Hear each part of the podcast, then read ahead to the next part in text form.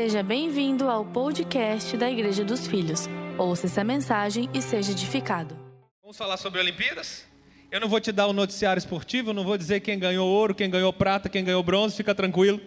Mas eu vou falar sobre a Olimpíada do Reino de Deus. Você sabia? Você sabia que tem, não exatamente uma Olimpíada, mas que o Reino de Deus ele é com frequência, com muita frequência, ele é associado aos esportes, ao meio esportivo? Você sabia disso? Então você pode dizer assim: ah, pastor, lá vai o pastor agora pregar modinha, só porque o assunto da Olimpíada está em alta. Deixa eu te contar um negócio. Essa semana, eu estava vendo o noticiário esportivo e eu vi a entrevista de um atleta que me chamou muita atenção. Quando ele falou algo, eu fiquei assim: meu Deus, isso é forte. O Espírito Santo falou comigo: pregue isso para a igreja, fale sobre isso. Então eu comecei a estudar, esquadrinhar as Escrituras e vou poder compartilhar hoje com você. Talvez você não saiba, mas a Bíblia fala muito sobre a vida esportiva e ela compara a sua vida espiritual, preste atenção, ela compara a nossa vida espiritual com a vida de um atleta, especialmente no Novo Testamento. Paulo fala aos Filipenses, capítulo 3, 1 Timóteo, capítulo 6, 2 Timóteo, ele fala novamente, Hebreus, capítulo 12. Mas hoje eu vou compartilhar com você o texto de Coríntios. Segundo o apóstolo Paulo escreveu na carta aos Coríntios, no capítulo 9. Acompanhe comigo. A partir do verso 24 diz assim, ó: Vocês não sabem que numa corrida todos competem, mas apenas um ganha o prêmio. Portanto, corram para vencer. Olha o apóstolo Paulo falando sobre competição, e ele está falando sobre a corrida. Talvez um dos esportes mais antigos do mundo é a corrida, né? Não sei dizer, mas talvez seja. Paulo ele traz uma metáfora aos coríntios, certamente se referindo aos jogos istmicos. Vou te explicar o que é isso. Havia uma cidade em Corinto chamada Istmo. E nessa cidade, a cada dois anos, eles faziam esses jogos esportivos. Esses jogos eram muito importantes em toda a Grécia Antiga. Os jogos istmos só perdiam em grau de importância para as Olimpíadas, que já existia na época. Você sabe que as Olimpíadas foi criada nesse ambiente, na Grécia Antiga. Então, alguns teólogos afirmam até que quando Paulo escreveu essa carta aos Coríntios, ele estava exatamente no período, no meio dos jogos. E toda a cidade se preparava para os jogos. É, quando o cidadão não estava competindo, ele estava lá para assistir. Fazia parte da cultura grega. Olha que interessante isso. Porque Paulo ele traz exatamente essa analogia. Ele faz essa metáfora com a corrida. Ele diz assim: ó, você não sabe que numa corrida todos competem pelo prêmio? ele está dizendo assim: você não sabe que na vida cristã é como uma corrida. Ora, a vida, se a vida cristã é como uma corrida, logo eu entendo que a nossa vida com Deus precisa estar em constante movimento. OK? É sensato pensar isso, amém? Deus não gosta, Ele não te trouxe a luz da salvação para que você tenha uma vida parada morna. Até aqui tá bom, mas a nossa vida com Deus ela precisa estar em constante evolução, movimento, crescimento, e isso faz parte do DNA dessa igreja. Você que está aqui conosco há um bom tempo sabe que nós pertencemos, somos chamados e conhecidos como lugar de crescimento. E a gente está toda hora te provocando a sair da zona de conforto, a crescer em Deus, a crescer no conhecimento, a crescer na experiência, a crescer nos relacionamentos e, sobretudo, na vida diária com Deus. Essa analogia é interessante porque Paulo fala também do prêmio. Ele diz assim: é uma corrida pelo prêmio. Você não sabe que todos que competem, competem por um prêmio? Um prêmio. Ora, se Paulo está falando sobre prêmio, obviamente ele não está falando aqui sobre salvação, porque salvação não é uma recompensa, mas é um presente. Salvação é uma dádiva, é o dom gratuito de Deus que vem pela fé. Se Paulo não está falando da salvação, que prêmio é esse que a eternidade vai nos revelar? Que recompensa é essa? É o que nós conhecemos como o galardão, a recompensa que o Filho de Deus que se manter fiel até o fim vai ter. A recompensa pela sua realização, pelos teus atos, pelo teu comportamento. Traçando um paralelo com as Olimpíadas, é como se estar nas Olimpíadas fosse a salvação. Então você já viu que tem alguns indivíduos, alguns atletas, que na entrevista ele diz assim: Olha, só o fato de eu estar aqui, para mim já, é um, já vale um troféu, para mim já é uma vitória. Já viu essas entrevistas? Hein? Só o fato dele estar na Olimpíada, ele está feliz. Então ele não está preocupado com a recompensa da Olimpíada. Qual que é a recompensa verdadeira? São só três: ouro, prata e bronze. E na realidade, só um é o vencedor, é o que recebe a medalha de ouro. Mas na vida espiritual, a nossa recompensa é o galardão. A nossa recompensa é aquilo que Deus vai entregar a todo filho que se manter fiel até o fim. É um prêmio, é uma recompensa. Galardão, alguns textos falam sobre salário. É justo que aquele que se mantenha fiel até o fim receba. Receba na eternidade aquilo que você está depositando nessa vida terrena. Olha o que Apocalipse fala. Apocalipse 2,10 diz assim: Seja fiel até a morte, e te darei a coroa de vida. Aleluia. Essa coroa, essa recompensa é para quem se manter fiel. Apocalipse 22, 12, ele diz assim: Eis que venho sem demora, e comigo está a recompensa que tenho para dar a cada um, de acordo com seus atos. Olha isso. Então entendemos claramente que Paulo, quando ele está falando do prêmio, ele não está falando da salvação, porque salvação nós já somos salvos em Cristo, pela fé, é um dom, é a graça mas entendemos que ele está falando de algo maior, algo eterno, algo que tem a ver com o reino de Deus, que é muito maior do que aquilo que você tem depositado nessa vida terrena. Por isso que uma das vezes que Jesus fala sobre o reino de Deus, você há de lembrar, ele compara o reino de Deus é como uma semente de mostarda que é a semente de mostarda? É a menor das sementes, mas que depois que ela desenvolve, ela se torna uma das maiores plantas. Assim é o reino de Deus, porque aquilo que você deposita nessa vida, se comparado à eternidade, se comparado ao reino eterno do Senhor Jesus, aquilo que você deposita nessa vida é uma semente tão pequena, tão pequena, se comparado àquilo que você vai colher quando Cristo te entregar a recompensa e o galardão na eternidade. Você vai ser convidado a governar com Cristo sobre a terra. Que tremendo isso! Pode-se dizer que enquanto estamos nesse corpo físico, nessa era presente, nós estamos sendo treinados. Estamos num treinamento para quando o reino se manifestar de fato, por inteiro, quando a nova Jerusalém descer, o governo de Cristo dominar toda a terra, nós então estaremos prontos. Aquele que vai reinar com Cristo. Talvez você tenha uma curiosidade sobre esse assunto. Diz assim, pastor, fale mais, fale mais. Irmão, a gente tem tanto para falar sobre isso. E para ser bem completo, a gente já fez até um encontro com o reino, né? Alguém aqui, não sei se alguém aqui já participou, né? Algumas pessoas. Eram dez aulas, a gente passava dois dias inteiros estudando e não chegava nem a 10% de tudo que a Bíblia fala sobre o reino de Deus. Você quer aprender mais? Lê a Bíblia. Quer aprender mais? Entra no nosso discipulado, porque a gente fala sobre isso. Adquira o livro, seja discipulado, participe de um GC. Entra na escola de crescimento, a escola que hoje faz inscrição aqui no aplicativo da Igreja dos Filhos. A escola de crescimento ensina sobre o reino de Deus. Existe uma teologia sistemática para te explicar passo a passo tudo isso. Então, você quer aprender? Você pode, o conhecimento está acessível. Entra no nosso canal no YouTube depois, várias mensagens antigas. No canal da atração, a gente já pregou tanto sobre isso. O conhecimento está acessível, tem muita coisa para você aprender sobre isso. Mas eu quero falar sobre a corrida. Eu não vou falar sobre o resultado, que é o prêmio final.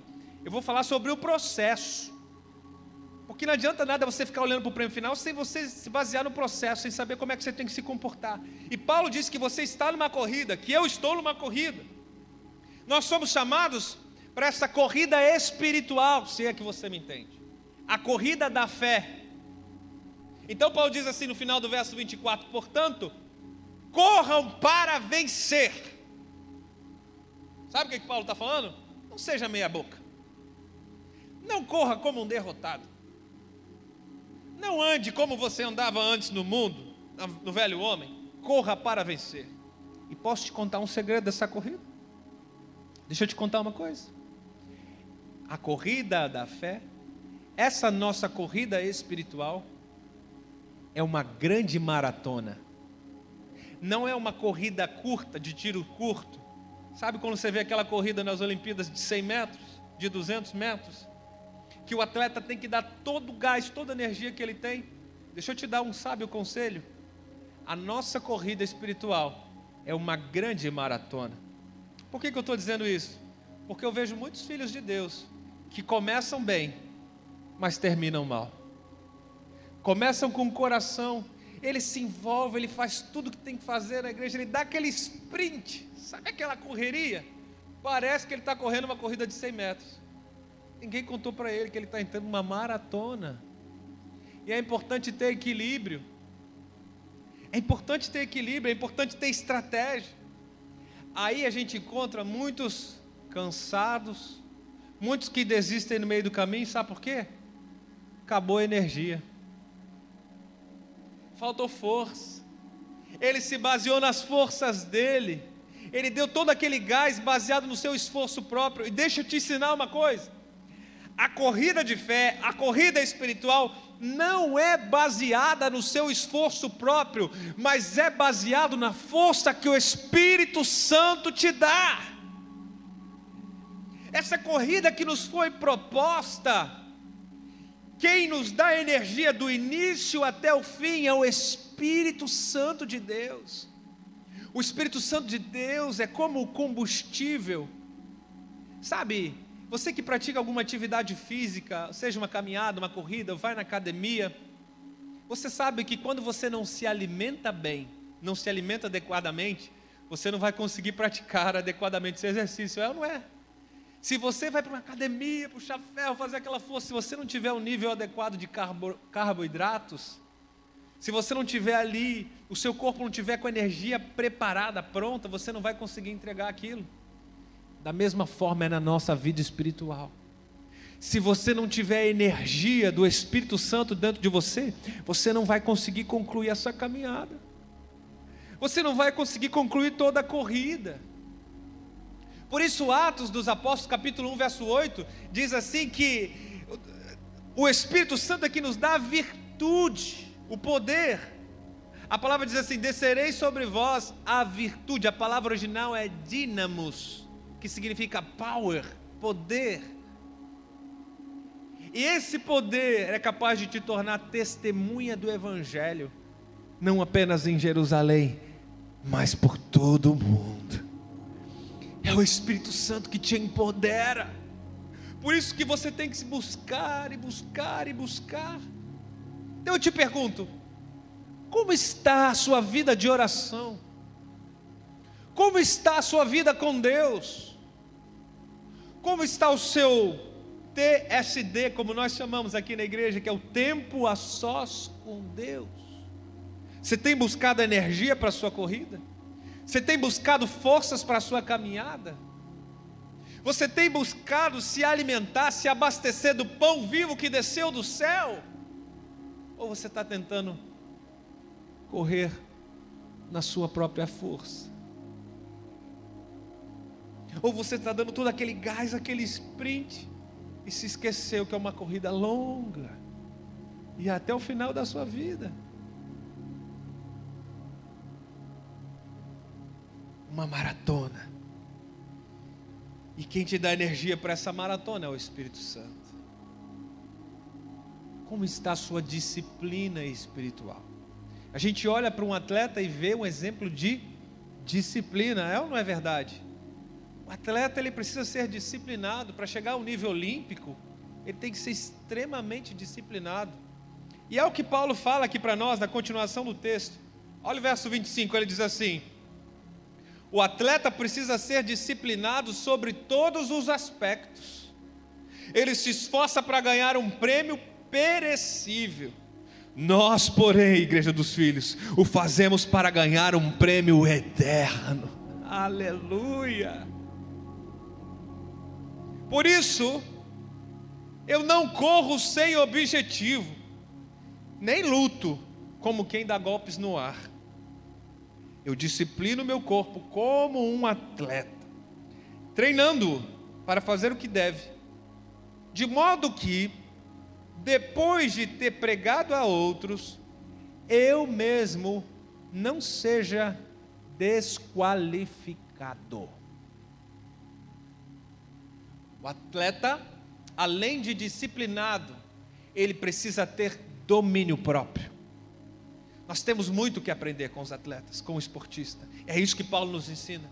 Um atleta tem domínio próprio, diga-se de passagem, é um fruto do Espírito.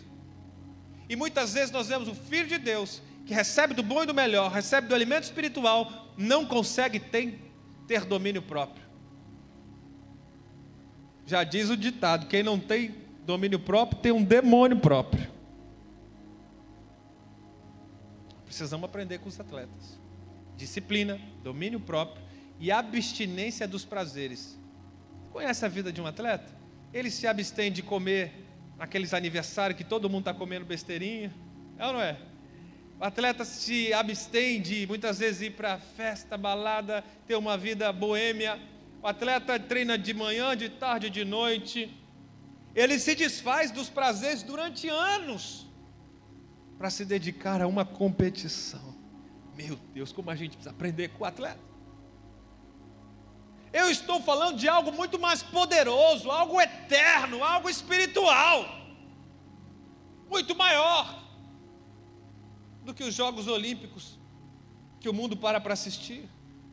Agora você parou para pensar que esses que estão lá nos Jogos Olímpicos, eles passaram quatro anos da vida deles treinando, treinando, treinando para esse dia, para esse momento, para essa competição. Você parou para pensar nisso?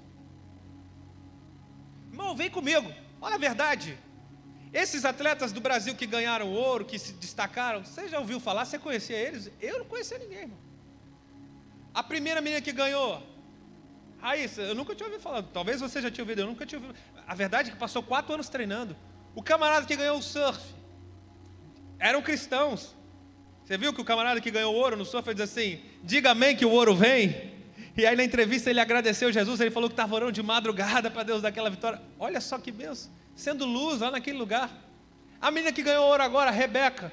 Irmão, não precisa nem falar que é filha de crente, né? Já para ter o nome de Rebeca, fala a verdade. ganhou, agradeceu a Jesus, colocou lá na postagem, agradeço ao meu Deus, tal, dando entrevista, sabe? Eu não conhecia essas pessoas, mas a verdade é que elas passaram quatro anos sendo treinadas no secreto. Pegou aí?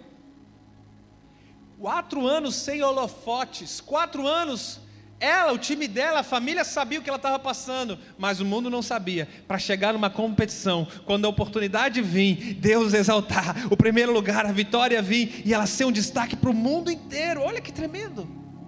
A gente precisa aprender com esse povo, irmão. O treinamento no secreto. Uau, esse poderia ser o nome da mensagem. O treinamento do secreto. Jesus falou sobre o treinamento do secreto, Mateus capítulo 6.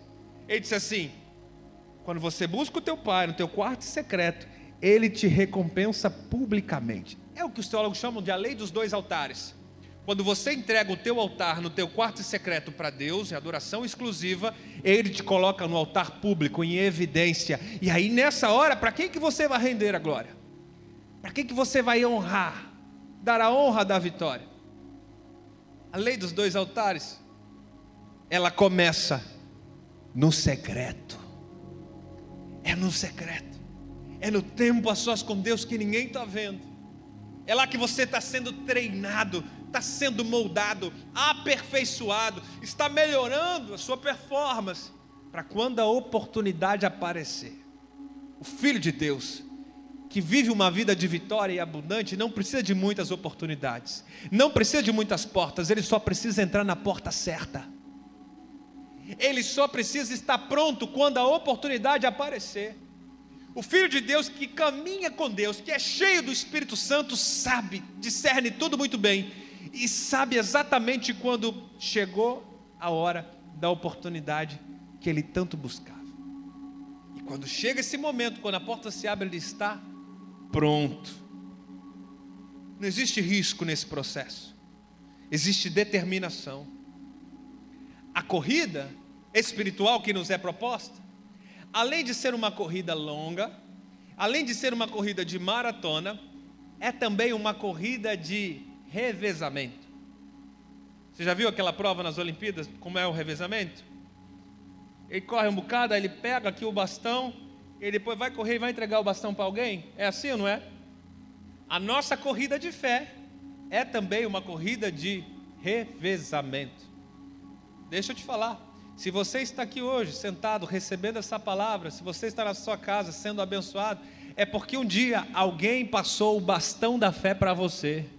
É porque um dia alguém falou de Jesus para você. É porque um dia alguém orou por você. Se nós estamos como igreja hoje, se o Brasil é considerado um país cristão, é porque tiveram pais da fé, mártires que entregaram a sua vida para o Evangelho, para que a gente tivesse acesso a uma Bíblia impressa. Nós recebemos o bastão de gerações anteriores. E a pergunta que eu te faço é: para quem que você vai passar esse bastão? Você tem pensado em preparar a próxima geração? Tem pensado em preparar os seus filhos? Deixa eu abrir um parênteses aqui na mensagem, por favor. Quando eu paro para olhar as nossas crianças, o mundo social que elas vivem, quando eu paro para estudar um pouquinho, para ver alguns artigos, algumas matérias, irmão, eu fico escandalizado. Estou abrindo meu coração para vocês. Quando eu paro para olhar o mundo de um adolescente hoje, e não é só eu como pastor que estou falando, não. Vai pesquisar. Sociólogos, psicólogos, antropólogos, Ninguém sabe dizer qual vai ser o resultado dessa geração. Tá todo mundo assim, ó, tá um grande ponto de interrogação. Eu me assusto cada vez que eu paro para estudar sobre o assunto.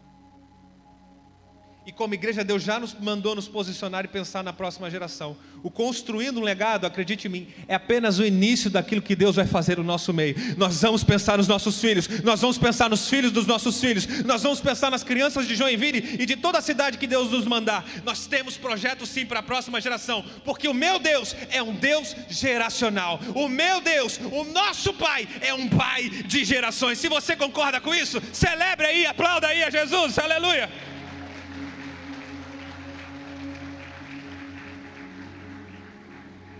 Nós temos que pensar nas próximas gerações.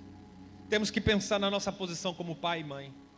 Eu me senti muito impelido essa semana, semana dos pais, a começar a falar sobre paternidade. Eu vou todos os dias postar uma série de vídeos sobre os pais.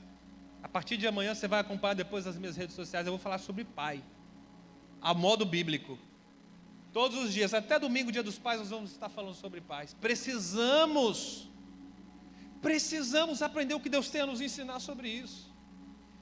Deus é o Deus geracional. Deus é um Deus geracional. A corrida, preste atenção que eu estou te ensinando. Escreve aqui para mim no chat, você que está comigo online, você vai escrever: a corrida é uma corrida de maratona, número um. Segundo, a corrida é uma corrida de revezamento, acabei de falar. Em terceiro lugar, vocês que estão anotando, anote aí. Em terceiro lugar, a corrida também, a nossa corrida de fé, é uma corrida de obstáculos. Escreve isso aqui para mim, por favor. Corrida de obstáculos. Sabe, já viu aquelas provas de corrida com barreira? Sabe, o atleta está correndo, aí tem que dar um salto, depois outro salto. Corrida de obstáculos, você sabe como é, né? É aquele corredor que precisa, enquanto está correndo, enquanto está na sua caminhada, ele tem que pular algumas barreiras. Já não for suficiente correr, ele também tem que saltar barreiras. Deixa eu te falar uma coisa: na nossa vida espiritual não é diferente. Na sua vida com Deus, sempre haverá obstáculos para você superar. É ou não é verdade? Quantos obstáculos, quantas barreiras aparecem no seu caminho diariamente? Tentações, seduções, perseguições. Ah, queridos, quem aqui nunca foi perseguido pelo Evangelho? Quem nunca foi achincoalhado, envergonhado? Quantos obstáculos aparecem para nós diários? Distrações. O diabo a todo momento tentando tirar o seu tempo, tentando roubar, matar a sua fé. Obstáculos, barreiras. Nós temos muito que aprender.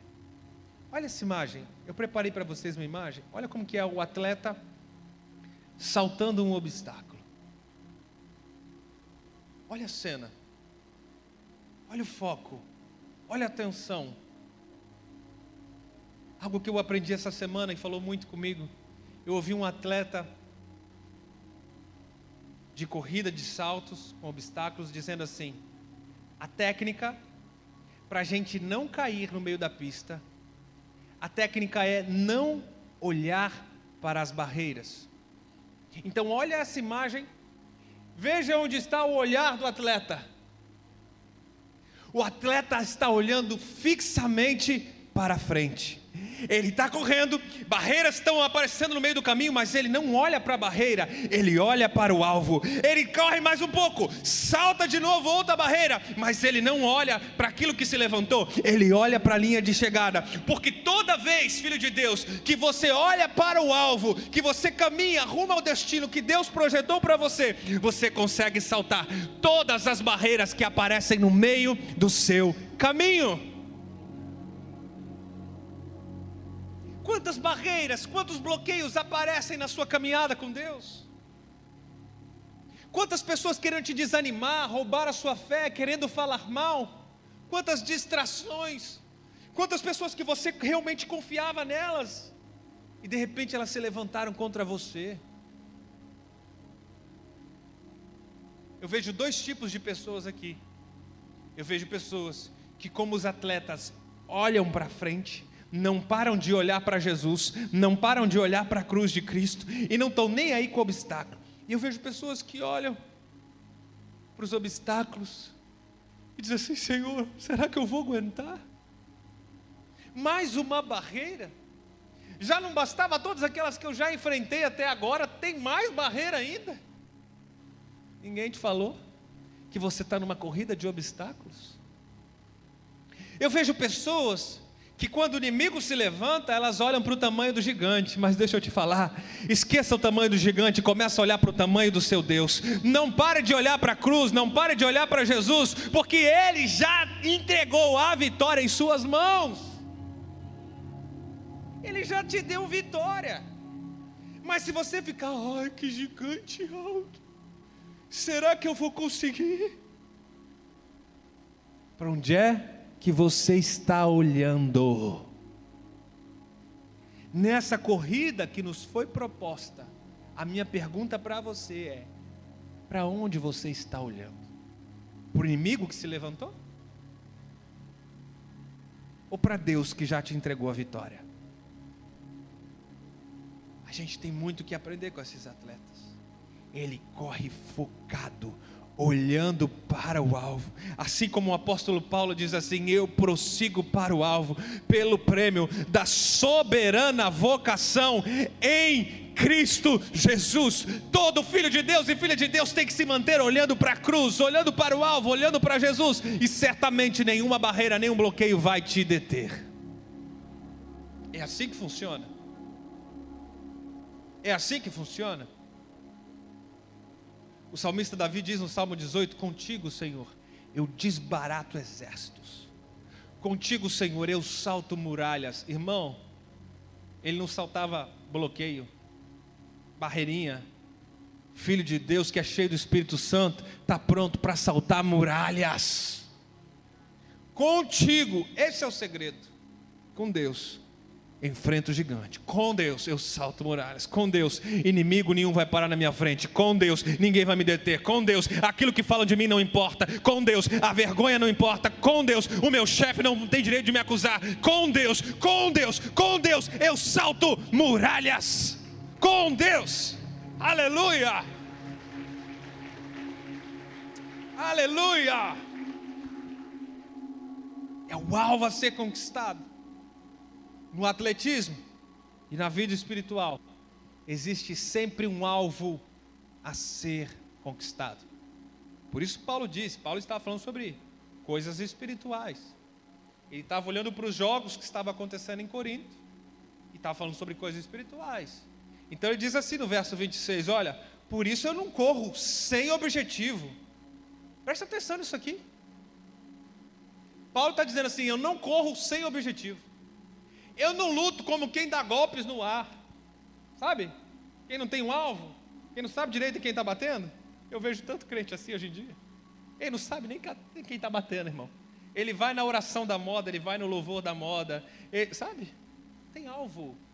Não tem objetivo. Eu vejo tanto filho de Deus que não tem meta. Deixa eu te perguntar, se você tivesse um tempo comigo, um cafezinho, olhasse nos seus olhos e falasse, o que você quer da sua vida? Você saberia me responder de bate-pronto? Qual é o seu alvo? Qual é a sua meta? O que você quer agora para agosto? Não sei se você sabia, agosto já começou. O que você quer até o final de 2021? O que você quer nos próximos cinco anos? Qual é seu alvo? Qual é a sua meta, abençoado? O apóstolo Paulo está nos ensinando. Eu não faço nada sem ter uma meta, um objetivo. Talvez a sua meta, talvez o seu objetivo fosse a salvação da tua família. Aí você diz assim, pastor, passei 10 anos orando, foi muito tempo, pastor. E agora toda a minha casa está aqui, que maravilha de Jesus, que coisa boa. Isso é bom. Tua família se converteu, isso é bom. Mas deixa eu te dizer uma coisa. Qual é o teu próximo alvo? Agora a tua família se converteu? Sabia que também teu vizinho precisa de Jesus? Sabia que também teu amigo de trabalho precisa de Jesus? Sabia que teu chefe também, que de vez em quando ele desconfia que você é aquele crente, como diz o bispo aqui, o crente 007, meio disfarçado, né? Aí desconfia. Sabia que aquele indivíduo também precisa de Jesus? Qual é teu próximo alvo? Ah, pastor, já está bom, o que Deus fez foi tão bom. Deixa eu te dizer uma coisa: o bom é inimigo do ótimo. Qual é o próximo alvo? Qual o próximo objetivo? Eu vejo pessoas que elas querem vir para a igreja porque estão quebradas financeiramente, porque estão com vício. Aí quando conserta aquilo ali na vida dela, ela vem, Deus prospera, Deus muda tudo, ficou bom. Aí complicou, irmão. Quando fica bom, eu pergunto, qual é o próximo alvo? Qual é o próximo objetivo? A pessoa cai na zona de conforto, já está bom.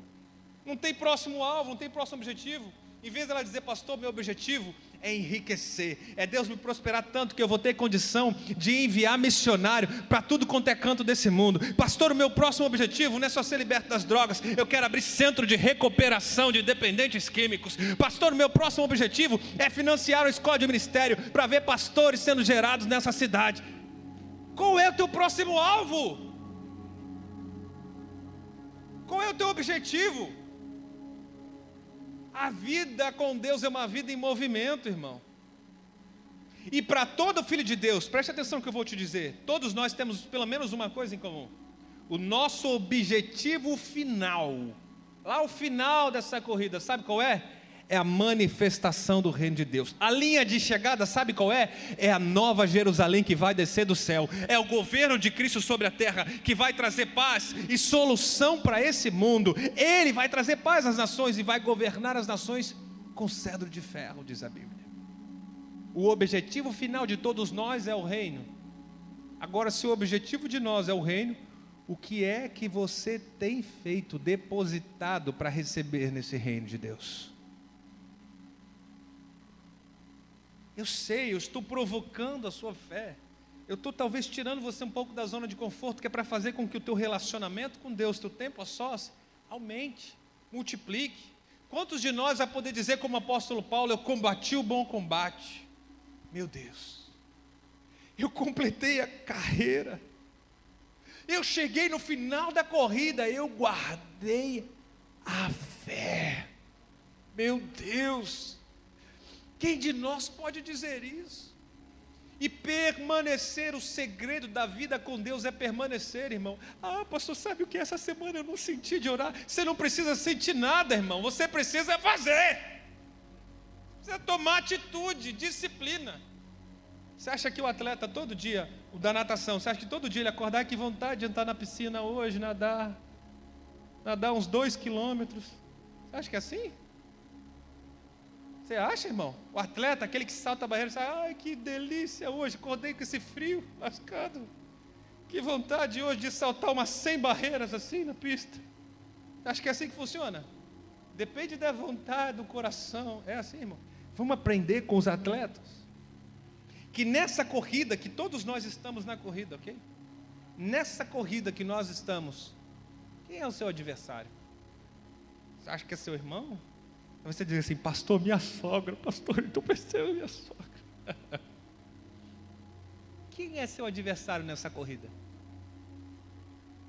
Não são seus irmãos, não são aqueles que você acha que são seu inimigo, não é o trabalho, não é o dia... Irmão, o maior adversário nessa corrida é você mesmo.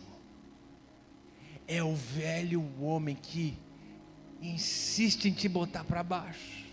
É o velho homem que de vez em quando dá aquelas memórias, que joga uma seta de pensamento.